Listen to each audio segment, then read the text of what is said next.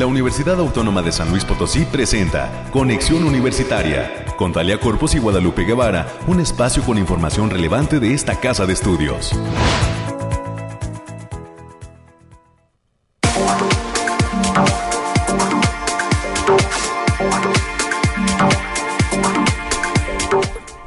Es mañana de martes 9 de agosto del año 2022. Muy buenos días a todas las personas que están ya en la sintonía de este espacio de noticias de conexión universitaria. Soy Talia Corpus y le saludo con agradecimiento eh, pues de parte de todo el equipo que hace posible este esfuerzo de comunicación. Bienvenidas y bienvenidos, acompáñenos por favor hasta las 10 de la mañana. Es una hora eh, a lo largo de la cual le estaremos dando a conocer información de interés sobre lo que sucede dentro de esta, la universidad pública más importante del estado de San Luis Potosí. Así es que acompáñenos, por favor, y eh, pues eh, bienvenidos quienes están a través del 88.5 de FM sintonizando del 1190 eh, de AM, también con cobertura en la ciudad de San Luis Potosí y su zona conurbada y por supuesto el 91.9 FM, que tiene como sede Matehuala y nos permite llegar a diferentes rincones del altiplano potosino y al sur del estado de Nuevo León. Al resto del mundo lo hacemos a través de nuestra página web radio y televisión.uslp.mx y de manera diferida también nos puede encontrar en el podcast eh, de Conexión Universitaria en el canal La UASLP. Así es que no hay pretexto para no estar bien informado, ¿verdad? Respecto a lo que acontece en nuestra institución. Y recordar además que usted puede revisar eh, de manera constante nuestro sitio www.uslp.mx,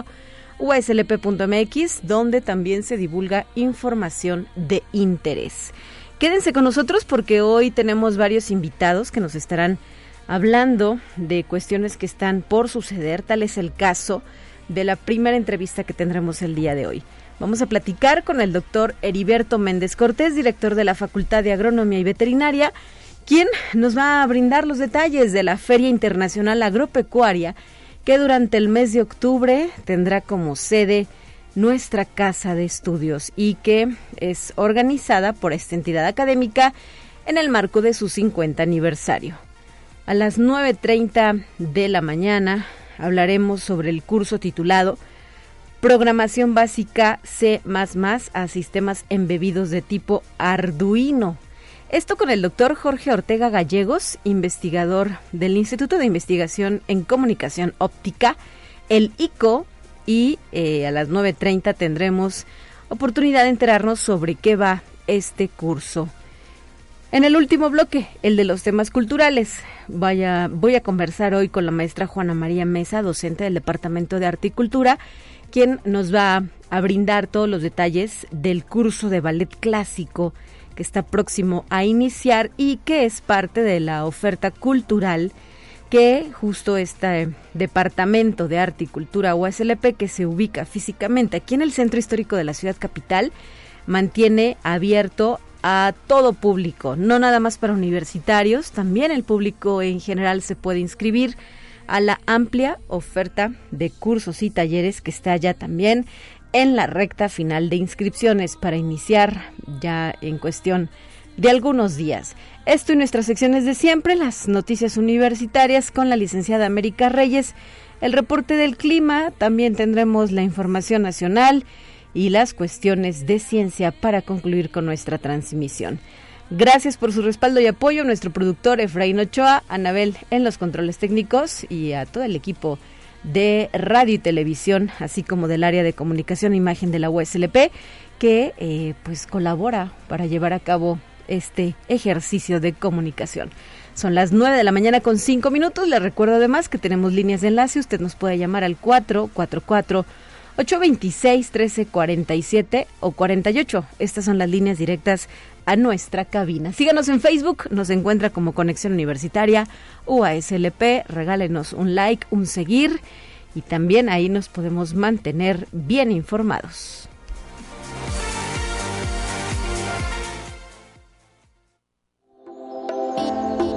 Aire, frío, lluvia o calor.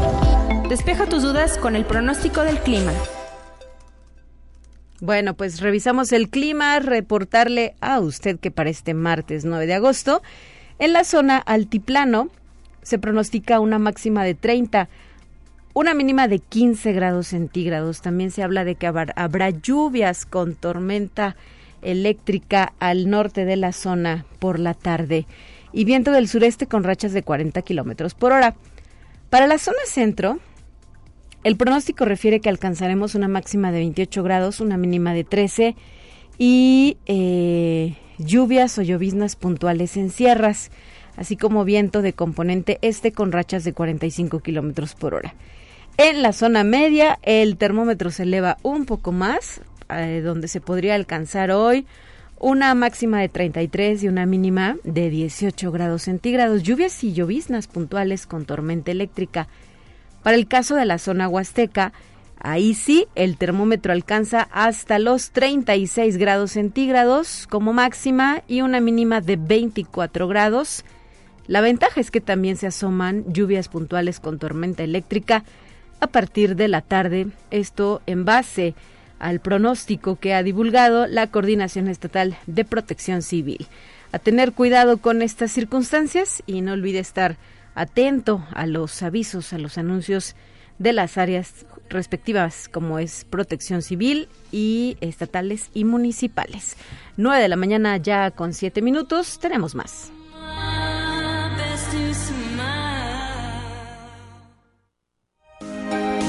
Escucha un resumen de Noticias Universitarias. Y para este bloque, la licenciada América Reyes ya está preparada con la información más importante del día. Bienvenida, América. Muy buenos días, Talia. Pues ya es martes 9 de agosto ya se está, ya reiniciamos actividades con toda la actitud. Si usted va manejando, hágalo con cuidado, si está desayunando también. Buen provechito con un rico cafecito. Hoy que amanece un poquito fresco. Así está, es. Está sabroso el clima. Y usted también está celebrando algo, ya aniversario onomástico, ese divorcio, lo que sea, llévesela tranquila también. Por favor, relájese, llévesela muy bien. Y sobre todo, pero no relaje las medidas sanitarias que siguen, que siguen vigentes más que nunca, ¿eh? porque la verdad el aumento de casos de, de COVID en los últimos días se ha estado un poquito complicado. De creo que antier fueron 684 casos y un de Deceso. 24 horas y un deceso. Entonces, y aparte ya con la novedad de que también ya llegó también la viruela del mono, entonces también Sí, se reportó un caso, ¿no? De viruela símica en San Luis Potosí. Entonces eh, le encargamos también que se cuide mucho. Mientras tanto, vamos a darle la información. Y el consejero alumno de la Facultad de Estudios Profesionales allá en la zona Huasteca, allá en el Campus Valles, José Alberto Martínez Rubio, dio a conocer que en el plantel alrededor de 400 alumnos provienen de algún municipio fuera de Ciudad Valles, principalmente de la Huasteca, el altiplano de la capital y algunos más de otros estados, incluso del extranjero. Por tal motivo, se optó por crear la Asociación de Estudiantes Foráneos. Muy bien por esta iniciativa por parte de la Consejería de Alumnos del Campus Valles y les mandamos un, gran saludo. Y también este martes 9 de agosto, de agosto la Facultad de Ciencias Sociales y Humanidades está arrancando las inscripciones de reingreso en un horario de 9 a 14 horas en las instalaciones de la zona universitaria oriente de las carreras de Antropología, Filosofía e Historia. Y este miércoles 10 se van a realizar las reinscripciones para Arqueología, Lengua y Literatura, así como Geografía en el mismo horario. Para mayores informes, en el correo cecilia.sabido.uaslp.mx, así como en el Facebook de Ciencias Sociales y Humanidades UASLP. Y el día de hoy también la Facultad de Ciencias de la Información arranca el proceso de inducción para los estudiantes de primer ingreso a la licenciatura en Gestión Documental y Archivística. El horario de trabajo será de 9 a 14 horas en las instalaciones de la entidad, ubicada también en la zona universitaria oriente. También hay que darles un, un saludo también para la comunidad de la Facultad de Ciencias de la Información por eh, la acreditación de su licenciatura en gestión documental y archivística, del cual te tendremos cuenta el día de mañana más, más detalles al, respecto. Mandamos saludos a la doctora Seria Mireles y a todo el equipo que está allá en la Facultad de Ciencias de la Información. Gracias, América, por eh, recordarnos este tema que justamente se dio a conocer el día de ayer, ¿verdad? Recién se daba a conocer este dato importante sobre la acreditación de la licenciatura. Y sí, esperamos poder platicar también con ellos sobre lo que implica este gran esfuerzo que se vio coronado en un primer momento y que como dicen, pues ya después de llegar el chiste es mantenerse. Así es, bueno, esta, esta primera acreditación tiene una, una vigencia, De, cinco años, entonces este es el primer pasito, entonces esperamos que vengan muchas más. Y también tenemos un, un anuncio importante, eh, Talia, por parte de la Universidad Autónoma de San Luis Potosí, que está informando que en atención a petición expresa de la presidencia y la vicepresidencia de Federación Universitaria Potosina 2021-2023 y en consideración a la economía familiar, la fecha límite de reinscripción a través de pago único o primera parcialidad por única vez se recorre al próximo lunes 15 de agosto, quedando subsistentes las fechas posteriores de pago por parcialidades. Así que si usted todavía se encuentra que todavía no puede pagar o no puede hacer ese, ese pago para que no se quede fuera de la institución, le recordamos que este pago se recorre hasta la próxima semana, lunes 15 de agosto, también para que lo tomen en cuenta. Así es, hacer énfasis que corresponde solamente a reinscripciones, es decir, estudiantes que irían de su segundo año de carrera en adelante, eh, tanto de la Escuela Preparatoria de Matehuala como del resto de las licenciaturas que se cursan en todos los campus universitarios. Y para eh, tener acceso a estos nuevos documentos, pues hay que descargar su ficha en el portal de estudiantes.uslp.mx y ahí se encuentra este nuevo documento. Así es. Y esta casa de estudios está invitando a participar en la cuarta Feria Virtual de Prácticas Profesionales y Servicio Social que organiza la División de Vinculación. Esto será a partir del 29 de agosto al 31 de octubre del presente año. Pueden registrarse en el link http dos puntos diagonal diagonal btu.uaslp.mx o mayores informes con la licenciada Lucero Medina en el teléfono 4441 02 72 46 o bien al correo lucero arroba uaslp.mx. Y para todos los cinéfilos ya se encuentra la convocatoria abierta para participar en la segunda muestra de cortometrajes del quinto Festival de Cine UASLP. Pueden consultar las bases a través del de la página http dos puntos diagonal diagonal a punto uaslp.mx diagonal com cortos 22. La fecha límite para registro es el próximo viernes 12 de agosto. Por si usted está interesado en participar, recuerde que esos, este evento se va a realizar en el mes de octubre, pero mientras tanto para que pueda participar con sus cortometrajes. Y también, como lo mencionabas hace unos momentos, Talia, continúan abiertas las inscripciones a los cursos y talleres del Departamento de Arte y Cultura de esta casa de estudios. La fecha límite de registro es este 12 de agosto del presente año. Para mayores informes en el teléfono 44 48 12 78 14 o al 44 48 26 1300.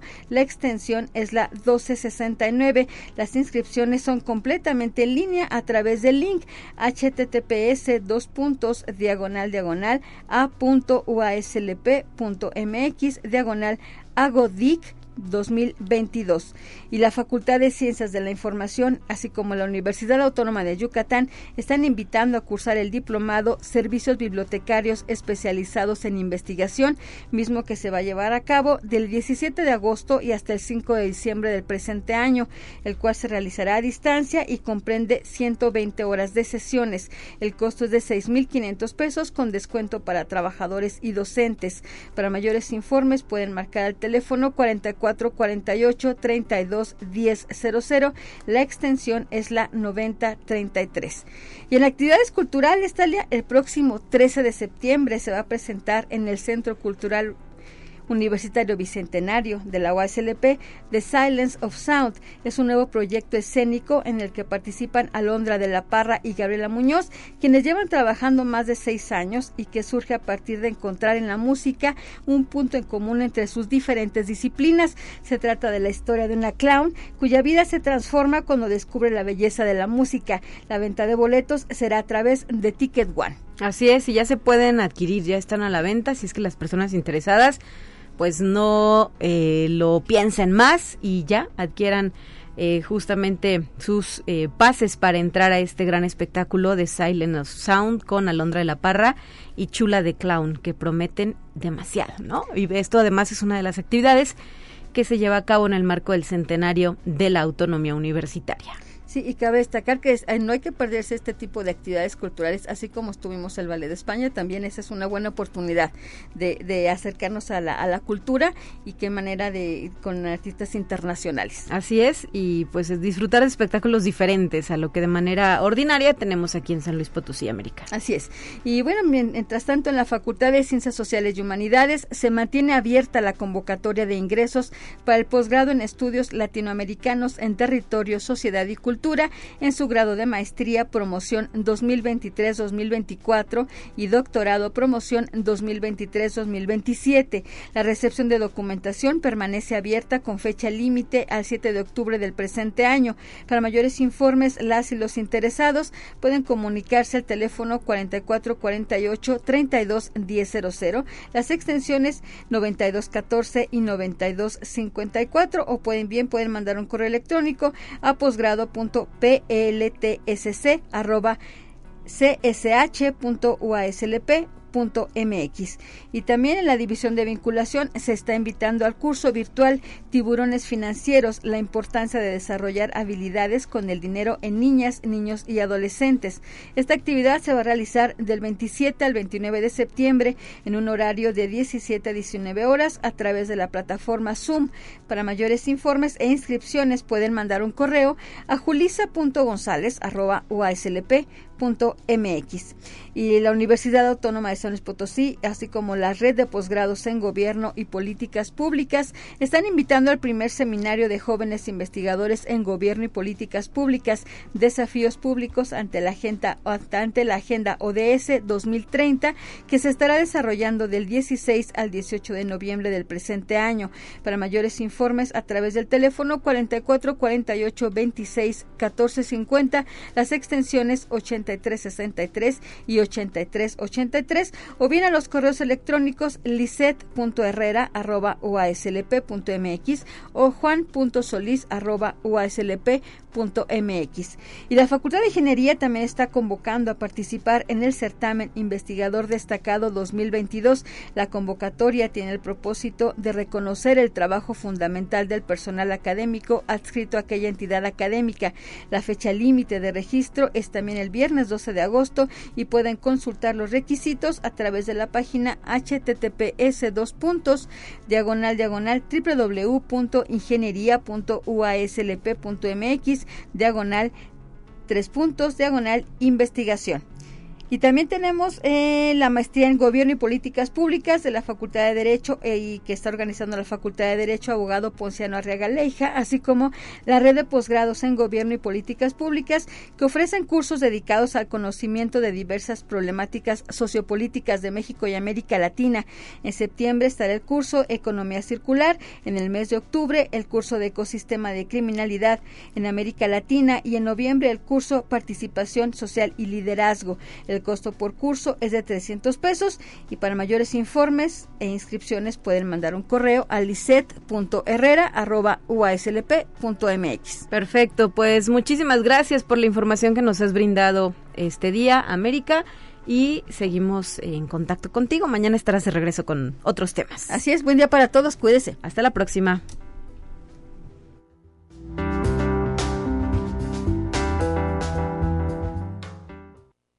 Presentamos la entrevista del día. En la línea telefónica esta mañana se encuentra el doctor Heriberto Méndez Cortés, director de la Facultad de Agronomía y Veterinaria de nuestra universidad. Hola doctor, muy buenos días. Muy buenos días, Talia, a todo el público y a, todos los que nos escuchan por ahí en las diferentes regiones del estado. Estamos eh, ya listos para escuchar la información relativa a esta Feria Internacional Agropecuaria que está organizando la facultad en el marco de su 50 aniversario.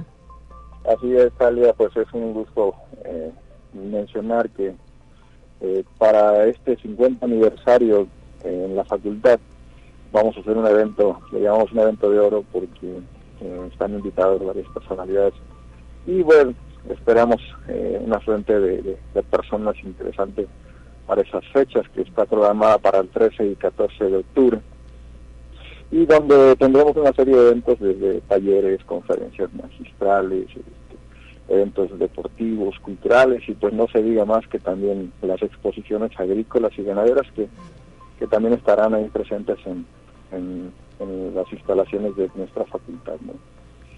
Así es. Eh, ¿En qué fechas se va a llevar a cabo este evento? ¿A quiénes se convocaría a participar y cuál es la mecánica del mismo, doctor? Sí, fíjate que ahí van a poder, bueno, van a ser el 13 y 14 de octubre, ya estamos a casi dos, meses. Eh, pueden participar, van a participar productores como visitantes, este, estudiantes de otras instituciones preparatorias, eh, estudiantes de la misma facultad este, y gentes, este, personas invitadas, ¿no? Eh, eh, se tiene la contemplada la presencia del sector federal este con el, doctor Villalobos que es el secretario de, Agricultura federal. Eh, algunas gentes de la SEDATU posiblemente algunos ministros de la Suprema Corte de, la Nación. Y a nivel estatal pues el gobierno estatal con la Secretaría de Agricultura y Recursos Hidráulicos y los diferentes municipios que convergen aquí por la zona ya están invitados. Eh, además, se está haciendo una invitación a diferentes directores de escuelas agropecuarias en México, que también algunos de ellos ya nos han confirmado su presencia. Entonces, es un evento, yo creo que, que de lujo para, para festejar este 50 aniversario. Se darán reconocimientos también a egresados, a directores, a excoordinadores, una serie de, eventos que tendríamos en ese marco del 50 aniversario. Muy bien, y hay que inscribirse como ponentes, como conferencistas, como talleristas. ¿Cuál es la dinámica que han planteado ustedes? Para las conferencias eh, las haríamos en el, en el auditorio. Eh, esperemos que no se nos llene tanto, eh, eh, porque realmente nos, nos caben 150 personas, pero bueno, eh, en caso de que veamos que, el interés sea un poquito mayor, serían en las explanadas para tener una mayor cantidad de, personas escuchando las pláticas magistrales. En el caso de los talleres, pues básicamente ese sí este, es por inscripción, ahí sí es un cupo máximo para que puedan este, aprovecharlo al máximo estos tres días que van a llevarse esos talleres a, a los que deseen participar y pueden participar desde estudiantes hasta productores, egresados, quien quiera tomar ese tipo de cursos, que la verdad van eh, cursos, talleres en función a, la vanguardia que se vive en el sector agropecuario en México. ¿no? Entonces yo creo que va a haber una buena una buena respuesta. Para entrar ahí ahora sí a la facultad, de, al, evento, pues este, eh, la entrada será totalmente gratuita. este eh, Realmente el registro nada más sería para, para los que van a hacer este eh, los talleres y el registro, pues el que quiere participar como ponente, por ejemplo, que hay empresas agropecuarias que quieren participar como ponentes, eh, estar en un stand, este, ahí sí hay un registro que sería con nosotros, ahí, en la página de la facultad estarían los detalles de, cuál sería la dinámica y los estaría atendiendo eh, alguien personalizado para decirle con, de cómo sería el stand, eh, qué les ofreceríamos para que ellos pudieran participar. Ahí sí ellos tendrían que registrarse para para tener un lugar apartado en este espacio. Claro, ¿y habrá expoventa o cómo lo han planeado? Sí, realmente eh, nosotros le cobramos una, una pequeña cantidad, casi una cuota de recuperación a las empresas y ellos ahí podrán demostrar sus productos y los podrán vender ¿no? al público. ¿no? Ahí sí lo que ellos decidan vender.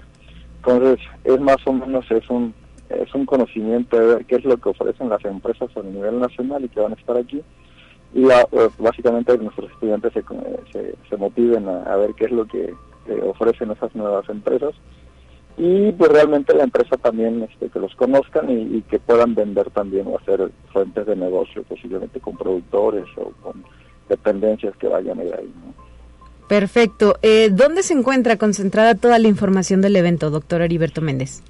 Sí, estamos subiéndolo ahorita a la plataforma de la de la universidad de la Facultad de Agronomía y Veterinaria ahí en el portal ahí en el eh, por Google le pueden poner Facultad de Agronomía y Veterinaria en la página oficial luego luego les desplaya un, link de, la feria agropecuaria ahí van estamos ya subiendo en esta semana yo espero terminar ya la información referente a dudas y comentarios y lo que vaya a haber ahorita todavía estamos alimentándola pero esperemos que para esta semana ya esté lista para que cualquier persona la pueda ver. Yo ahorita ya empieza a ver algo, pero pero igual este eh, ya las invitaciones ya se están haciendo, ya se están haciendo bastantes invitaciones.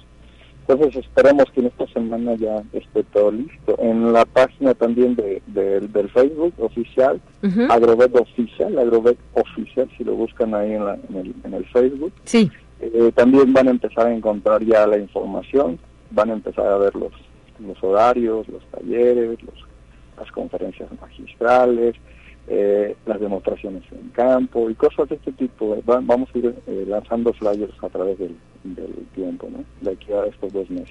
Muy bien, bueno, pues estamos en tiempo para que las personas que deseen participar directamente bajo estos conceptos que yo nos has detallado, doctor Heriberto Méndez, lo hagan, se comuniquen y eh, se preparen para el próximo mes de octubre.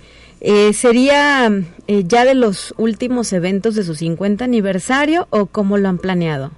Básicamente es el, el donde vamos a invitar al, público en general, sí. Ya cerramos con un evento de, una cena baile que ya está, lo estamos programando, pero básicamente en esa cena baile ya más conversan estudiantes, profesores, egresados. La misma comunidad la misma comunidad. Acá es, es un poquito al público en general, entonces, este, por lo que digo, depende la, la edición que, se quiera ver, pero para el público es esta, donde ellos pueden participar.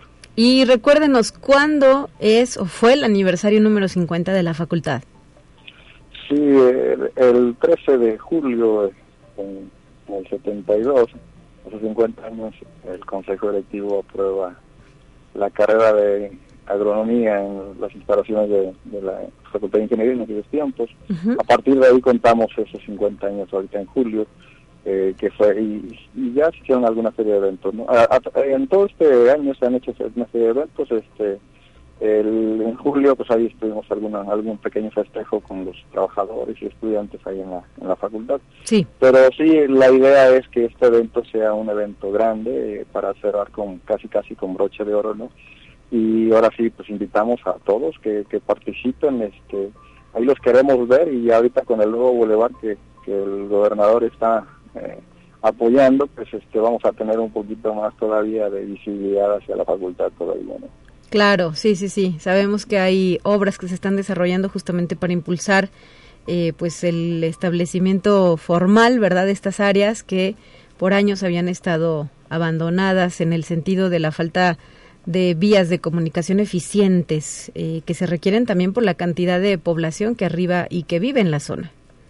Claro, y ahorita con esto pues va a ser un detonante, incluso por la facultad ya ves que tiene su, ahora sí, su, su prestigio en la universidad y con esto pues todavía le va a abrir todavía más puertas para que el que quiere estudiar las cuestiones agropecuarias lo haga y ahora sí ya no diga que está a la, a, la lejanía, sino ahora sí pues ya va a estar en el área eh, con urbana. de la ciudad, en la área urbana, porque ya ahora sí todos los caminos van a llevar a, la Facultad de Agronomía sin ningún problema, ¿no? Entonces, pues esto le impulsa mucho también el, el, la expo agropecuaria este, y, creemos que va a llegar todavía un, gente todavía este, apoyando este tipo de eventos, ¿no? Así es, pues muchísimas gracias, doctor Heriberto Méndez, y nos queda un minuto, solamente me gustaría preguntarle cómo se preparan para recibir a la nueva generación de estudiantes? Ya muy pronto estarán en las aulas. No, aquí los estamos esperando con los brazos abiertos y, y, te, y, te, digo algo, normalmente estás invitada, Talia, Gracias. Este, a, que participes. Eh, la bienvenida que les hacemos a ellos es una lotada, ya sabes que en agronomía una serie de cosas, pero normalmente le hacemos una lotada a todos, a todos, no, no nada más a los de primer semestre, pero, pero lo hacemos con por ellos, pero básicamente todos los, trabajadores y, estudiantes van y se comen sus pelotas. Entonces ahí nosotros se los, se los preparamos y ellos van este, y hacemos una pequeña fiestecita para que convivan y conozcan lo que la facultad produce. Entonces, ellos están contentos y, casi siempre cada año nos dicen, ya viene la lotada, sí, ya viene la lotada y este, el campo pues ya está listo con los elotes. Para, Perfecto, para, su cosecha y consumo posterior. Eh, ¿Cuántos estudiantes integran esta nueva generación, doctor? Eh, esta nueva generación son 224 este, de nuevo ingreso, lo que hace más o menos una matrícula eh, alrededor de 1.200 en, en general con todas las generaciones, entonces una generación, una gran, ahora sí un, número de estudiantes, yo creo que alto, ¿no? Comparado con, para hacer una, una facultad. Entonces, este, ahorita pues, son 224 eh, más o menos. Eh, incluso con este cierre de carrera, si no hubiera sido un poquito más, pero esperamos que ya el otro año se reanuden eh, la oferta. Ahora sí, la, nueva oferta educativa y ya tengamos ahora, no sean 224, sean posiblemente un poco más, ¿no? Entonces, este, más o menos es lo que esperamos en esta, en esta ocasión y por primera vez en, la historia la facultad pues no tuvo reacomodos, ¿no? Muy Entonces, a eso habla, habla bien de, de lo que se está haciendo ahí. Pues muchísimas gracias por traernos la información, doctor, y seguiremos atentos a lo que publiquen a través de sus redes sociales y de su página web oficial. Los esperamos a todos y ahí nos vemos ese día haciendo la fiesta que todos nos merecemos también. Hasta la próxima, gracias. Hasta luego. 9 de la mañana ya con 31 minutos, haremos un corte y de regreso vamos a platicar con el doctor Jorge Ortega, investigador del ICO, y con la doctora Juana María Mesa, docente del Departamento de Arte y Cultura.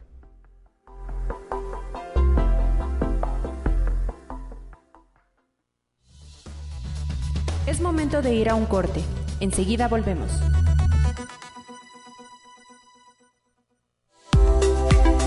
Continuamos en conexión. Volvemos con más temas. Te presentamos la entrevista del día. En la línea telefónica ya se encuentra el doctor Jorge Ortega Gallegos, quien es investigador del Instituto de Investigación en Comunicación Óptica de la USLP. Hola doctor, buenos días. Buenos días, tengan todos ustedes. Muchas gracias por estar con nosotros aquí en Conexión Universitaria para eh, brindarnos detalles de un curso de programación básica que está próximo a iniciar como parte de la oferta educativa de este espacio universitario. ¿Qué nos puede referir sobre el mismo? Sí, claro, mire, en realidad lo que estamos utilizando o tratando de hacer con este curso es aprovecharnos del pretexto que tienen dos aplicaciones bien fuertes, que es, número uno, la programación, que a pesar de que la gente pudiera pensar que es algo complicado, realmente puede volverse tremendamente fácil y ameno cuando lo metemos a trabajar, por ejemplo, con microcontroladores, que hagan cosas, que hagan trabajo, que hagan actividades, que sensen, que observen. Y es ahí donde entran las plataformas tipo Arduino. Entonces, si utilizamos esos dos pretextos, esta tecnología que está pues prácticamente al día, es más que suficiente para hacer interesar desde jóvenes pequeños, este, ya de hecho ya se está haciendo a nivel secundaria, por ejemplo, preparatoria, hasta a nivel licenciatura, todos aquellos que estén interesados. Y en este sentido, eh, ¿cómo se va a desarrollar el curso? ¿Qué es lo que se ha planeado y que deban aprender quienes lo tomen? Claro, todo va a ser práctico. Esencialmente, como les mencionaba, la intención es hacer una unión entre lo que serían estos instrumentos microcontroladores tipo Arduino, que tienen la bondad de que pueden conectarse infinidad de cosas, hacerlos literalmente ver, escuchar, sentir el ambiente. Y a través de la programación basada en C, que es muy estándar, es muy común, eh, justamente obligar a ese microcontrolador a que responda a lo que nosotros deseemos. Por lo tanto, eh, el enfoque que se le está dando es, número uno, que no tengan necesariamente conocimientos de programación o un acercamiento a la electrónica, eso se lo entregamos nosotros a través de pequeñas prácticas bastante amigables. Sí. Y dos, este, tratar de hacerles entender a los chicos o a los interesados en general que, que la programación no es difícil. Entonces, ese es el enfoque que le estamos dando y va a ser enteramente práctico. Em, eh, doctor, el, eh, la aplicación tipo Arduino, ¿dónde la, la, encontramos? ¿Dónde la tenemos en nuestro día a día? Para poder identificarla más fácil. Claro, en todos lugares, mire, desde el, desde, el teléfono que estamos ahorita intercambiando información, hasta sus televisores, eh, los radios, eh, procesan la señal, procesan ruido, cualquier cosa que sea capaz de medir, cualquier capaz cosa que sea capaz de sentir electrónicamente, integrado tiene un microcontrolador. Tal vez no como lo se veríamos con una plataforma tipo Arduino, estaría un poquito más compacta. Estas plataformas tipo Arduino son bastante amigables en términos educativos, en términos académicos, porque nos permite acceder a todo. En las aplicaciones que les menciono, por ejemplo, la telefonía, por ejemplo, los videojuegos, etcétera, está ya integrado y está compactado especializado para la aplicación en turno. En este caso, los, las plataformas tipo Arduino, por ser un sistema prácticamente abierto, nos están dando acceso a todos sus componentes, a todas sus posibilidades. ¿Y desde cuándo se desarrolló este tipo de tecnología? ¿A partir de cuándo comienza a idearse y a ponerse en práctica? Claro, mire, eh, eh, los microcontroladores ya son viejos, no le voy a mentir. Estamos hablando de tecnología, no sé, de los 70 de los 80 pero la plataforma tipo Arduino es muy novedosa. Estamos hablando de, ¿qué le gusta? 2010 hacia acá. En el siguiente contexto, un grupo italiano eh, se vio justamente en una, en una, situación como la que estamos razonando en este curso, de que la gente piensa que manejar un microcontrolador por la electrónica, que de ello depende, es difícil. Y lo que hizo es bajarle tremendamente el nivel, no la calidad, que eso hay que distinguirlo. Claro. Bajarle el nivel para que pudiera ser al acceso de todo mundo. Y por eso lo diseñaron por ahí en el 2010 más o menos, a que sea código abierto, para que todo mundo pueda manipularlo, pueda alterarlo a, a sus necesidades y pues que sea de fácil aprendizaje.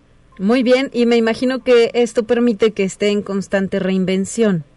Sí, eso es justamente por ser código abierto, eh, la comunidad mundial está modificando, está creando, está generando nuevos módulos para conectárselos a estos arduinos y que a través de programación basada en C, por ejemplo, usted pueda manipularlos y en general. Entonces, las plataformas tipo Arduino están en creciente desarrollo y más por un tema que también está de boga, el Internet de las cosas. Sí, claro. Todo el mundo quiere conectar las cosas al Internet y que desde ahí estén escuchando, estemos observando, estemos midiendo y casualmente Arduino está teniendo un impacto interesante. Perfecto, pues bajo este contexto es que se va a llevar a cabo el curso. Eh, ¿A partir de cuándo, en qué horarios y qué costo tiene? ¿Hasta cuándo se pueden inscribir, doctor? Las inscripciones están vigentes todavía en este momento. Eh, la intención es iniciar este 12 de agosto con un costo tentativo de 2.600, pero bueno, si se inscriben, todavía estamos en fecha, lo podemos dejar en 2.080, por ejemplo, uh descuento, antes del 15 de septiembre, si por favor tienen esa intención, y este iniciamos este 12 de agosto. Es el próximo viernes, ¿verdad? Así es. Eh, los horarios estarán, por ejemplo, viernes, sí. de 5.30 a 7 pm de la, en la tarde, y el sábado sería de 10 a 11 y media. Eh, perfecto. Y es modalidad presencial, ¿verdad? Así es, este conviene, lamentablemente la, pandemia nos ha castigado mucho, pero este tipo de cursos conviene eh, discutirlo en persona, sí, definitivamente. Entonces hay que presentarse ahí a sus instalaciones. Recuérdenos dónde se ubica el ICO. Claro, el Instituto de Investigación en Comunicación Óptica, para una referencia rápida, atrás del Superama, a un lado de Ciencias de la Comunicación. Allá en Lomas Cuarta, ¿verdad? Así es, Avenida Caracorum, 1470, Lomas Cuarta. Excelente, esto en la ciudad de San Luis Potosí, capital. Y nos han dejado también una línea telefónica, el 444-8250183, extensión 106. Así es. Con Claudia Torres, ¿verdad? Para llevar a cabo el registro. Claudia Torres nos está apoyando en este trabajo, sí. Y también un correo electrónico, cursos y servicios arroba iico.uslp.mx. Así es, así es. ¿Qué capacidad de estudiantes tienen ustedes eh, contemplada para esta ocasión? justamente por cuestiones de la pandemia no podemos hacerlo muy muy grande, pero estamos pensando tener 15 personas este como máximo y este como un mínimo, no sé, unas 7, 8 personas. Muy bien, bueno, pues ahí queda la información para que los interesados eh, pues se registren ya. Arranca el próximo viernes a las 5.30 de la tarde. ¿Hay que llevar algo o solo...? Todo se, todo se les este, Proporciona. Eh, proporcionará aquí, claro, por supuesto, eh, una recomendación personal y esto es por cuestiones de higiene. Si tienen su computadora personal para... Por supuesto tenemos nuestro centro de cómputo, pero para confianza propia. Si tienen su propia computadora, bienvenida si no, el instituto tiene los recursos y, en términos de las placas y Arduino y del demás material, nosotros se los proporcionamos. Perfecto. Pues muchísimas gracias por traernos esta información, eh, doctor Jorge. Y sabemos que también el día de ayer arrancaron otro curso, ¿verdad? Uno de programación para ciencia de datos. Así es, en ese caso están trabajando con Python, que es otro de los lenguajes que está agarrando mucha boga en particular para procesamiento de información y en particular grandes cantidades de información. Hoy día la ciencia de datos, procesarla, manipularla, está prácticamente a pedir de boca, debido a que, y eso lo sabemos, cada estudio, cada situación, tomar una tomografía, por ejemplo, genera cantidades importantes de datos que tienen que analizarse. en este caso, la plataforma Python está resultando muy, muy ventajosa. Y sobre ello va este curso que arrancó el pasado 8 de agosto, es decir, el día de ayer, y concluye el próximo mes de septiembre. Así es. Perfecto, pues eh, le agradezco que nos haya regalado estos minutos para Conexión Universitaria. Siempre a sus órdenes. Y eh, pues reiterar esa invitación para que se inscriban al curso de programación básica eh, C más a sistemas embebidos de tipo Arduino. Doctor Jorge Ortega, saludos, hasta la próxima. Hasta la próxima, estemos aquí pendientes. Ah, y saludos a toda la comunidad del Instituto de Investigación en Comunicación Óptica, 9 de la mañana ya con 43 minutos. Vamos a lo siguiente, el resumen de lo que sucede en otras instituciones de educación de México.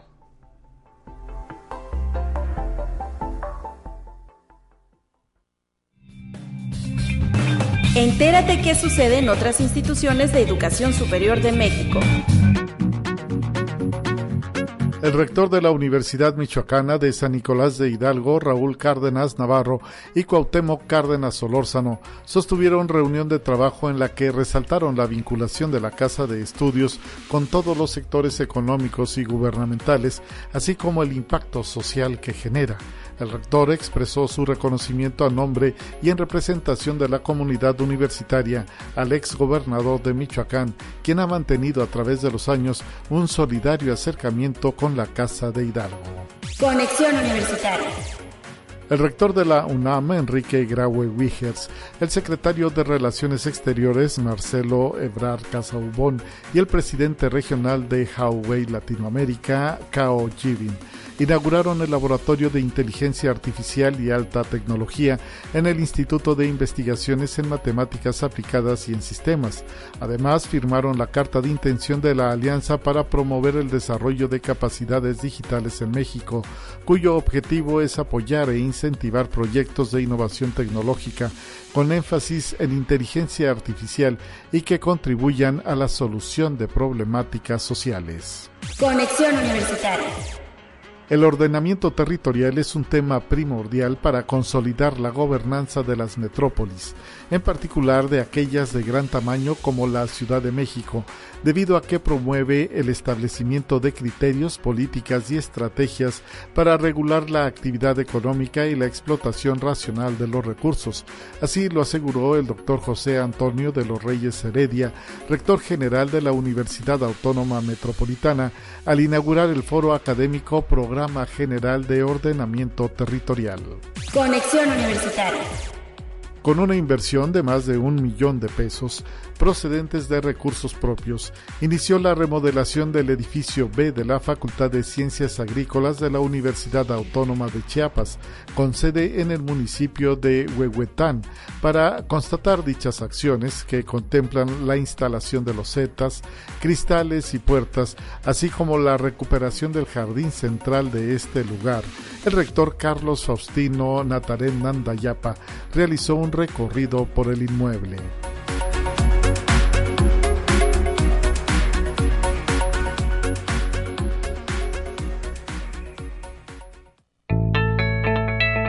La UNI también es arte y cultura.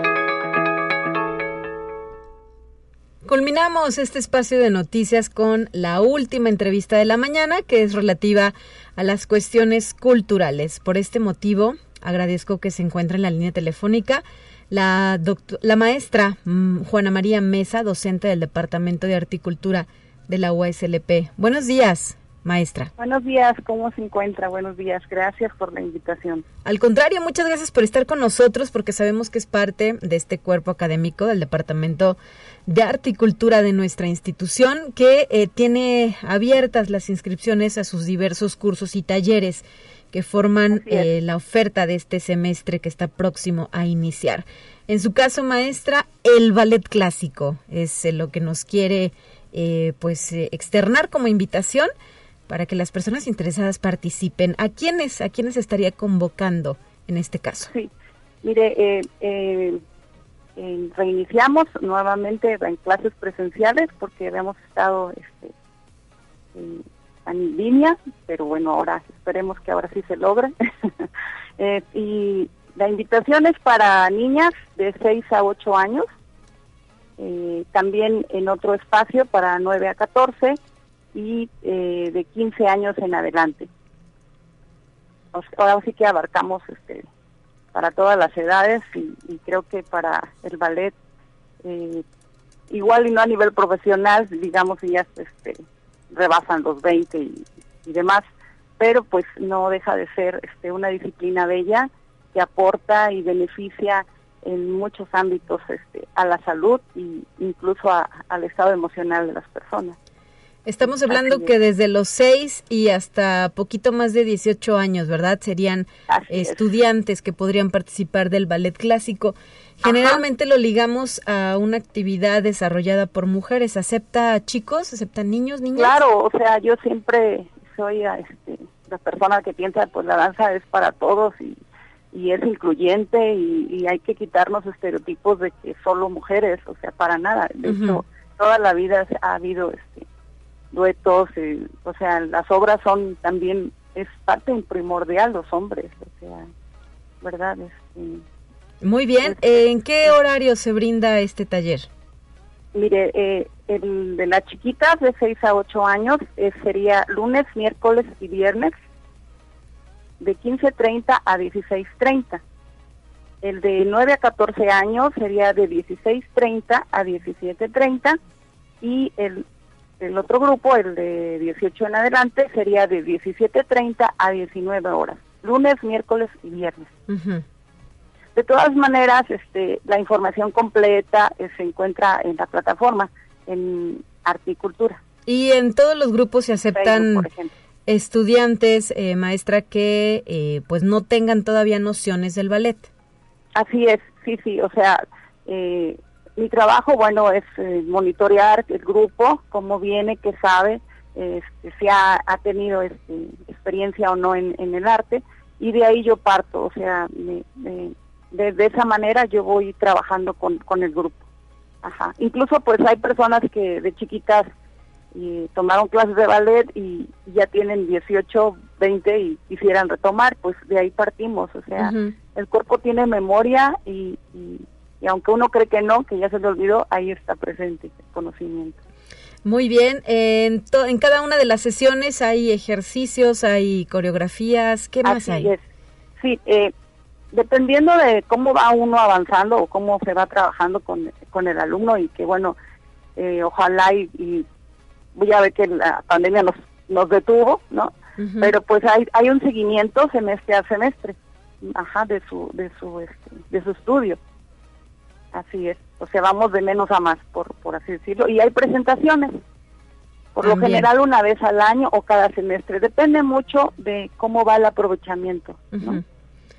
Excelente. Pero pues es un buen momento para las personas que quieran retomar, y las que las que tengan conocimiento o no lo tengan este, están invitadísimos. De verdad que, es un, un gran regalo que pueden ofrecer los padres a sus hijos o nosotros mismos.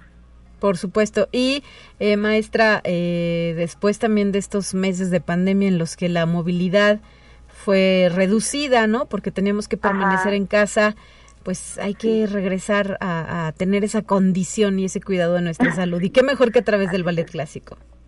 Claro, sí, sí, es una disciplina que, que les provee de, muchas habilidades técnicas, físicas y sobre todo emocionales. Levanta muchísimo la autoestima, porque han sido momentos tan duros tanto para los niños como para nosotros los adultos. Entonces yo los invito a que acudan al departamento de articultura y en mi disciplina hay muchas actividades que en las cuales ustedes pueden apoyarse. Siempre el arte es un sostén en la vida.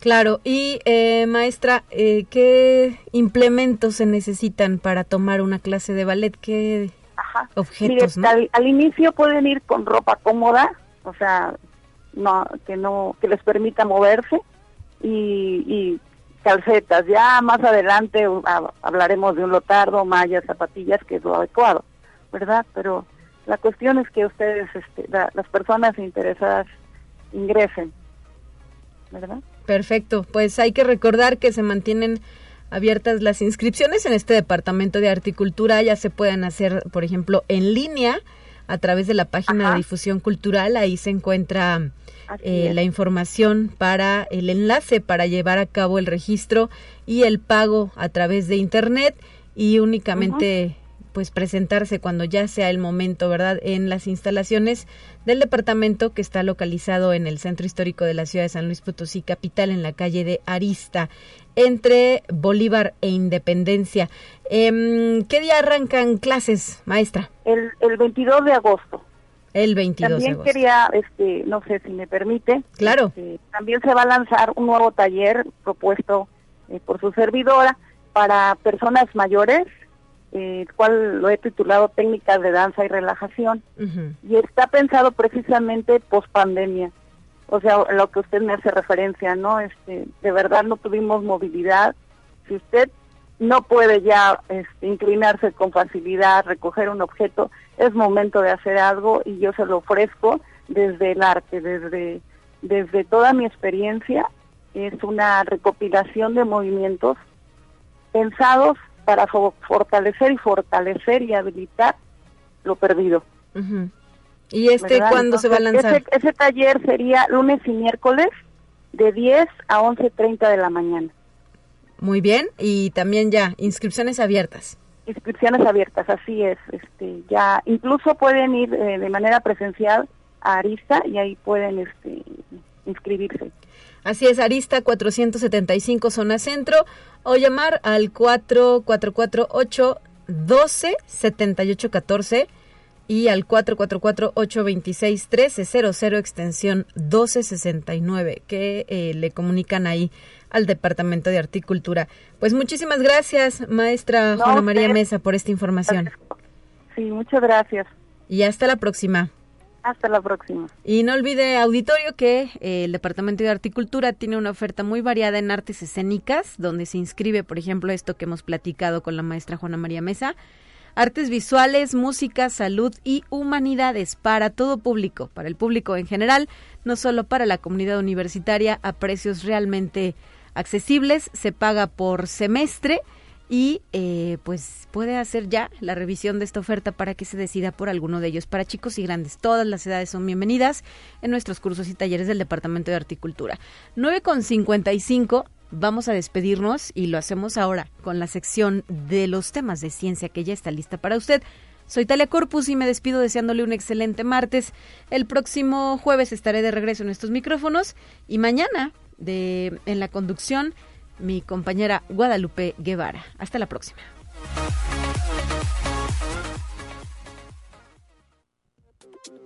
Así avanza la ciencia en el mundo. Descubre investigaciones y hallazgos que hoy son noticia.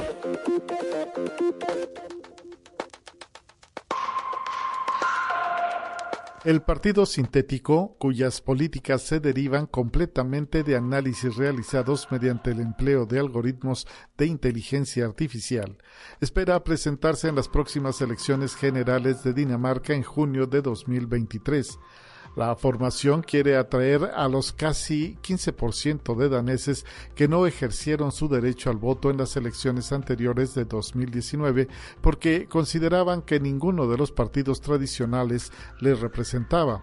Si logra obtener un escaño en el Parlamento, planea usar su mandato para vincular la inteligencia artificial con el trabajo que realizan los miembros de la Asamblea. Conexión Universitaria la cadena CBS prepara un documental titulado Armando a Ucrania, en el que se señala que alrededor del 70% de las armas occidentales suministradas al país no llega al frente de batalla de las Fuerzas Armadas.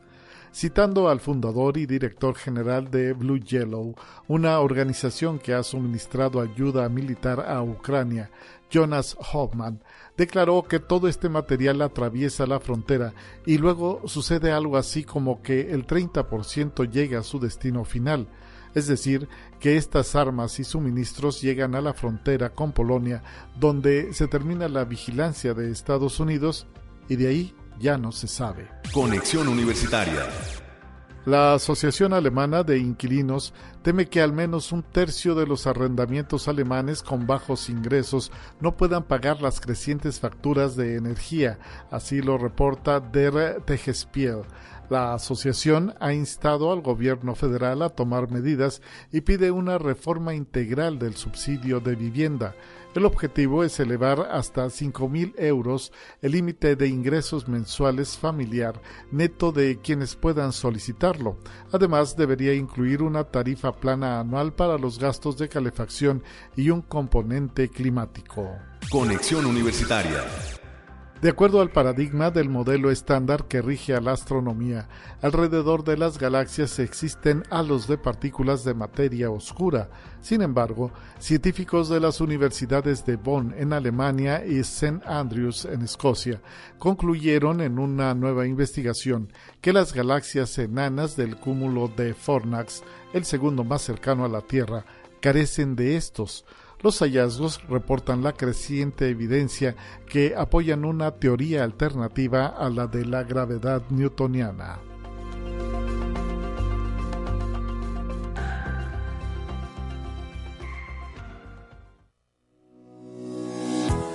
La Universidad Autónoma de San Luis Potosí presentó Conexión Universitaria con Talia Corpus y Guadalupe Guevara. Sintoniza de lunes a viernes de 9 a 10 horas en Radio Universidad 88.5 FM y 1190 AM en San Luis Potosí. En el 91.9 FM con cobertura en el Altiplano Potosino. O en el resto del mundo por el portal www.uaslp.mx y la app UASLP de descarga gratuita.